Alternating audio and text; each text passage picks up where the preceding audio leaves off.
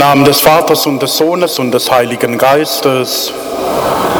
Die Gnade von Jesus Christus, unserem Herrn, sei mit euch allen. Schwestern und Brüder, liebe Jugendliche, wir feiern Gottesdienst, wir versammeln uns zum Brotbrechen und Jesus ist es, der uns einlädt. Er lädt uns ein, einander zu begegnen. Er lädt uns ein, diese Zeit mit ihm und miteinander zu verbringen. Und manchmal lädt er sich auch selber ein. Das hören wir heute im Evangelium, wo er zu Zachäus sagt, ich muss bei dir zu Gast sein. Was das bedeutet, darüber wollen wir nachdenken. Wir hören einen Text von Gisela Baltes. Zachäus. Klein wie Zachäus und wie dieser mit Sünden beladen, würde man auch gerne Jesus sehen, wenn er vorbeikommt. Doch manchmal sind es gerade die Frommen, die so einem Zachäus im Wege stehen, ihm keinen Platz machen wollen und den Blick auf Jesus versperren. Da muss man sich als Zachäus zu helfen wissen, notfalls auf Bäume klettern sich einen Überblick zu verschaffen. Vielleicht ruft er mich dann bei meinem Namen und lädt sich als Gast bei mir ein. Da sollen die Frommen ruhig staunen. Ein Augenblick kann alles verändern, wenn mein Gast zum Gastgeber wird, mich einlädt, zu seinen Freunden zu zählen. Das allein ist es, was zählt. Ja, wundert euch, ihr Gerechten, und begreift, was ihr seht. Unter dem Blick der Liebe geschieht Umkehr fast wie von selbst. Jesus, du willst auch bei uns zu Gast sein. Lass uns dieser Einladung Raum geben in unseren Herzen. Lass uns offen sein für dich und für die Menschen, die mit uns diesen Gottesdienst feiern.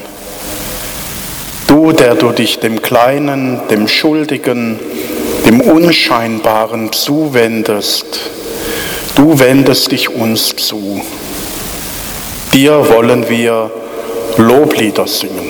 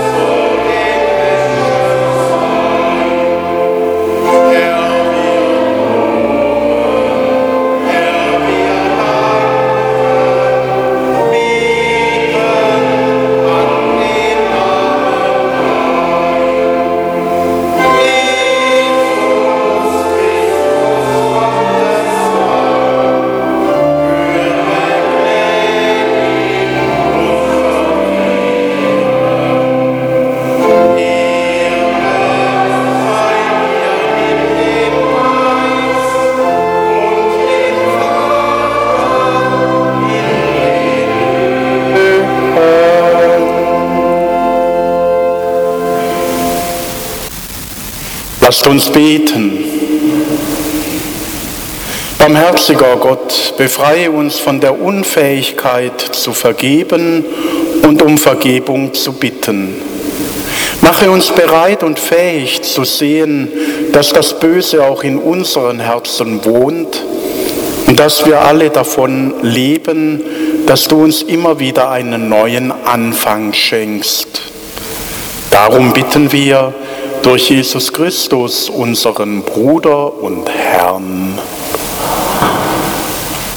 Lesung aus dem zweiten Brief des Apostels Paulus an die Gemeinde in Thessalonich. Schwestern und Brüder, wir beten immer für euch, dass unser Gott auch eurer Berufung würdig mache und in seiner Macht allen Willen zum Guten und das Werk des Glaubens vollende. So soll der Name Jesu unseres Herrn in euch verherrlicht werden und ihr in ihm, durch die Gnade unseres Gottes und Jesu Christi des Herrn. Brüder und Schwestern, wir bitten euch hinsichtlich der Ankunft Jesu Christi, unseres Herrn, und unserer Vereinigung mit ihm. Lasst euch nicht so schnell aus der Fassung bringen und in Schrecken jagen, wenn in einem prophetischen Wort oder einer Rede oder in einem Brief, wie wir ihn geschrieben haben sollen, behauptet wird, der Tag des Herrn sei schon da. Wort des lebendigen Gottes.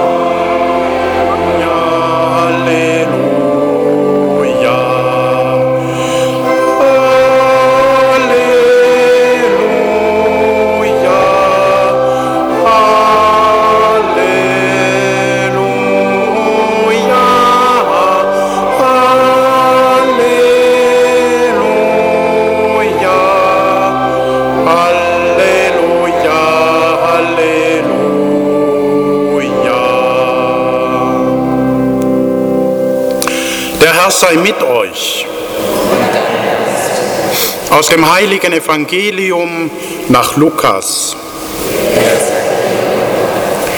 In jener Zeit kam Jesus nach Jericho und ging durch die Stadt. Dort wohnte ein Mann namens Zachäus. Er war der oberste Zollpächter und war sehr reich. Er wollte gern sehen, wer dieser Jesus sei, doch die Menschenmenge versperrte ihm die Sicht, denn er war klein. Darum lief er voraus und stieg auf einen Maulbeerfeigenbaum, um Jesus zu sehen, der dort vorbeikommen musste. Als Jesus an die Stelle kam, schaute er hinauf und sagte zu ihm, Zachäus, komm schnell herunter, denn ich muss heute in deinem Haus zu Gast sein. Da stieg er schnell herunter und nahm Jesus freudig bei sich auf. Als die Leute das sahen, empörten sie sich und sagten, er ist bei einem Sünder eingekehrt. Zachäus aber wandte sich an den Herrn und sagte, Herr, die Hälfte meines Vermögens will ich den Armen geben, und wenn ich von jemand zu viel gefordert habe, gebe ich ihm das Vierfache zurück. Da sagte Jesus zu ihm, heute ist diesem Haus das Heil geschenkt worden, weil auch dieser Mann ein Sohn Abrahams ist.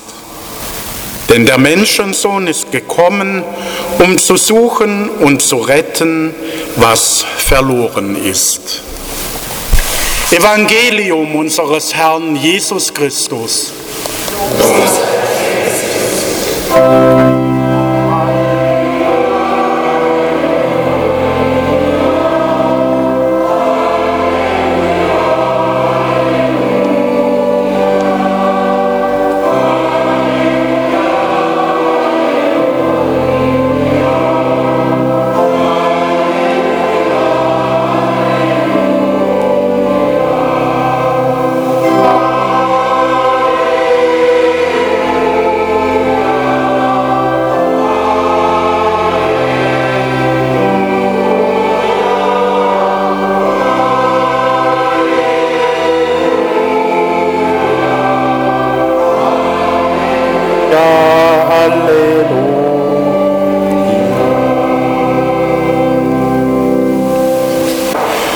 Schwestern und Brüder, liebe Jugendliche, da stellt Jesus wieder einmal alles auf den Kopf. Wir können uns das gut vorstellen, dieser Menschenauflauf in Jericho, weil er durch die Straßen zieht.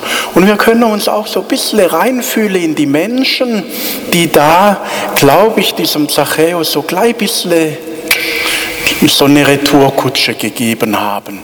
Denn er war der oberste Zollpächter, er war ein Mann, der die Macht hatte im Ort, der mit den Römern zusammenarbeitete und der ganz legitim sein Gehalt dadurch bezog, dass er den Menschen nicht nur das abnahm, was für die Römer bestimmt war, sondern selbstverständlich auch was in die eigene Tasche gewirtschaftet hat.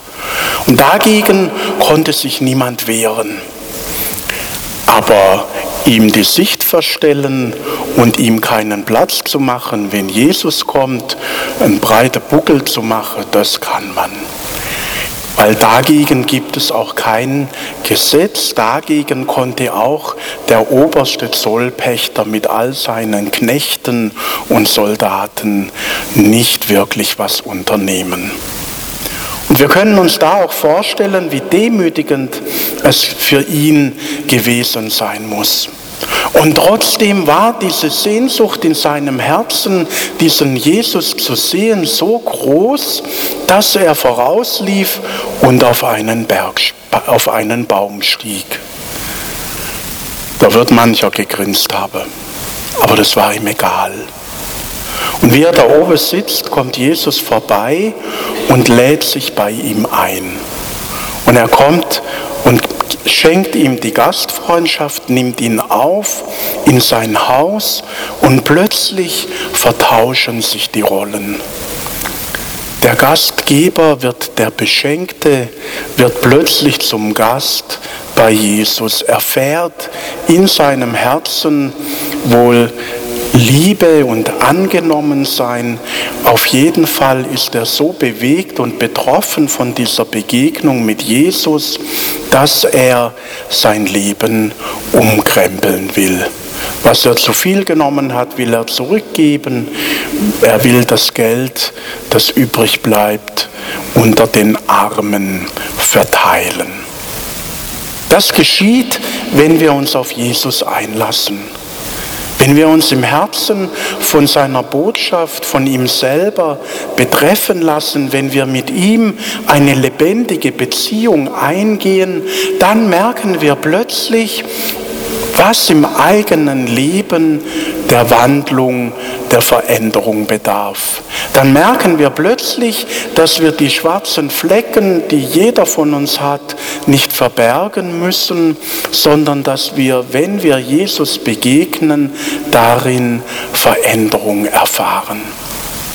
Und das ist ein tolles Bild für Kirche. Das ist die Aufgabe heute in der Welt für unsere Kirche, dass sie Räume der Begegnung mit Jesus eröffnet, wo solch eine Veränderung, solch eine Wandlung und auch Heilung geschehen kann. Das ist mit unser Kerngeschäft als Kirche. Und jetzt überlegt mal, was euch erzählt wurde, als ihr noch Kinder wart. Ja, nicht ohne Beichte zum Kommunion gehe. Man muss klinisch rein sein, damit man diesem Jesus begegnen darf. Man muss integer sein, damit man am Sonntag einen Platz hat in der Kirche. Und wehe, man steht am Rand.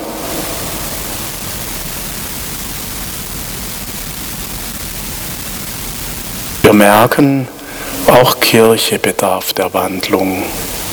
Auch Kirche muss sich in der Begegnung mit Jesus verändern lassen.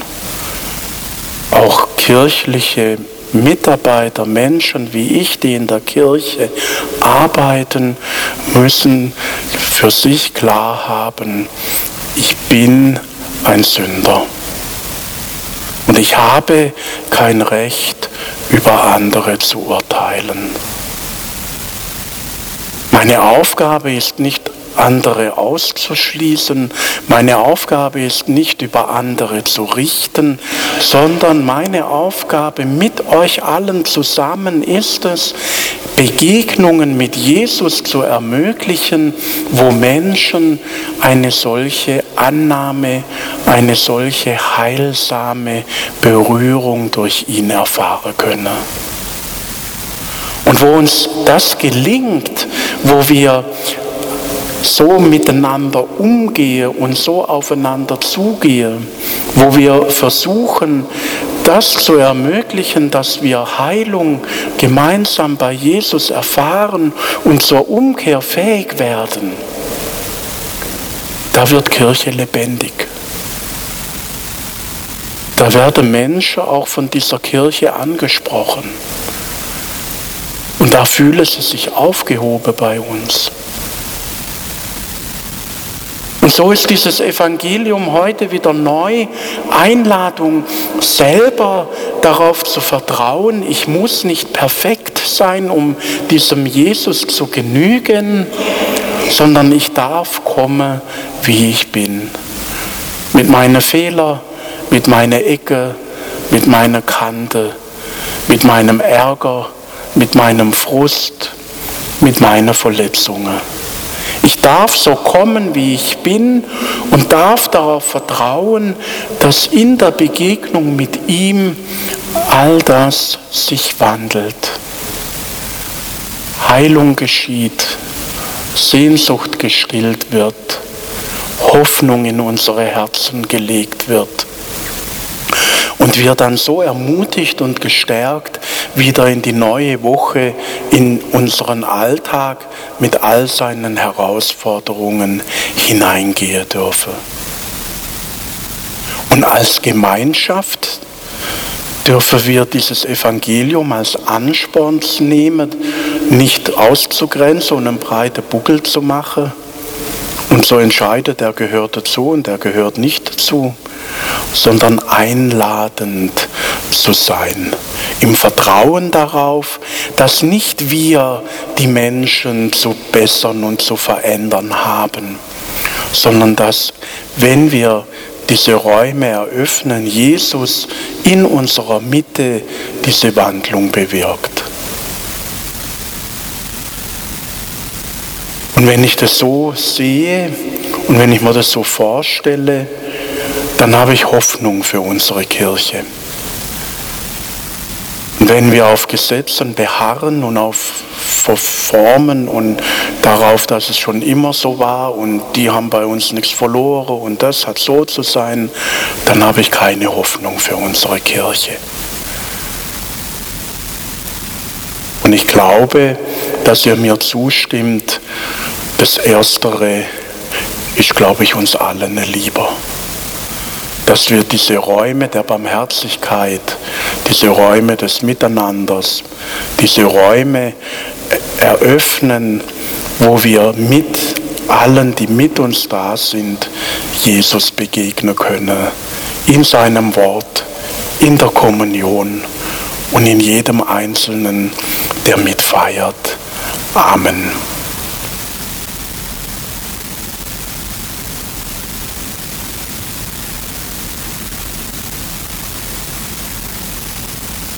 Gott, du Freund des Lebens, weil wir auf dich hoffen und um deine Liebe und Zuwendung wissen, bitten wir dich. Das Leben auf unserer Erde ist bedroht durch Katastrophen und oft durch unseren rücksichtslosen Umgang mit unserer Umwelt. Lass uns Menschen vor allen Mitgeschöpfen Ehrfurcht haben. Du Freund des Lebens. Wir, wir bitten, bitten, dich, erhöre uns. uns. Menschen gefährden das Leben durch Kriege und Unterdrückung. Lass sie auf die Stimmen hören, die zur Versöhnung aufrufen. Schenke den Bemühungen um Frieden auf unserer Erde Erfolg. Du Freund des Lebens. Wir bitten dich, erhöre uns. Kindern und jungen Menschen wird ein Hineinwachsen in das Leben schwerer, weil Familien zerbrechen und weil die Zukunft der Menschheit ungewiss und bedrohlich erscheint. Gib den Eltern und allen in Erziehung und Ausbildung Tätigen Fantasie und Geduld, um jungen Menschen Mut zum Leben zu machen. Du Freund des Lebens. Wir, Wir bitten dich, erhöre uns. In Krankheit und Tod stoßen wir an die Grenzen unseres Lebens. Sei allen nahe, die um einen geliebten Menschen trauern.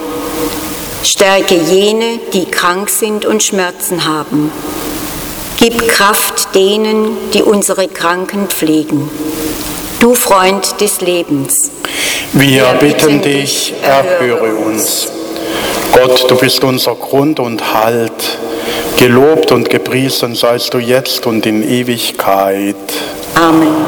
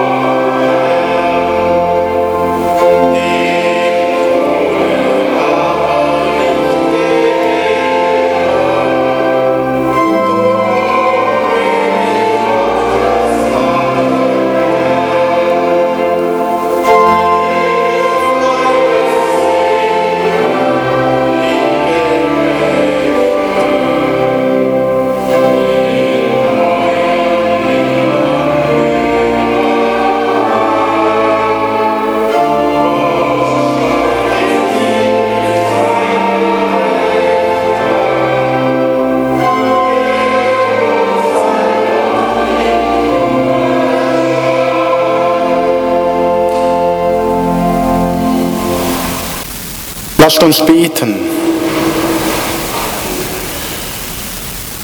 Gott, wieder einmal dürfen wir dir Dank sagen für das, was wir in dieser heiligen Versammlung von dir geschenkt bekommen haben. Ja, wir dürfen mit erhobenem Haupt diesen Raum verlassen, weil du uns vergibst und uns als deine Söhne und Töchter so annimmst, wie wir sind, an das Gute in uns glaubst. Das macht uns frei, für andere da zu sein und es dir gleich zu tun. Begleite uns. Darum bitten wir durch Jesus Christus, unseren Bruder und Herrn. Der Herr sei mit euch. Gott sei mit euch in jeder Begegnung, die euch geschenkt wird, dass ihr dann und wann eines Menschen Herz berührt und ein Zeichen eurer Liebe auch erwidert wird. Das gewähre euch, allen, die zu euch gehören und jenen, denen ihr begegnen werdet, der allmächtige Gott, der Vater und der Sohn und der Heilige Geist. Ich darf euch alle einen schönen Sonntag und viel Kraft für die kommende Woche wünschen. Und jetzt geht hin in Frieden.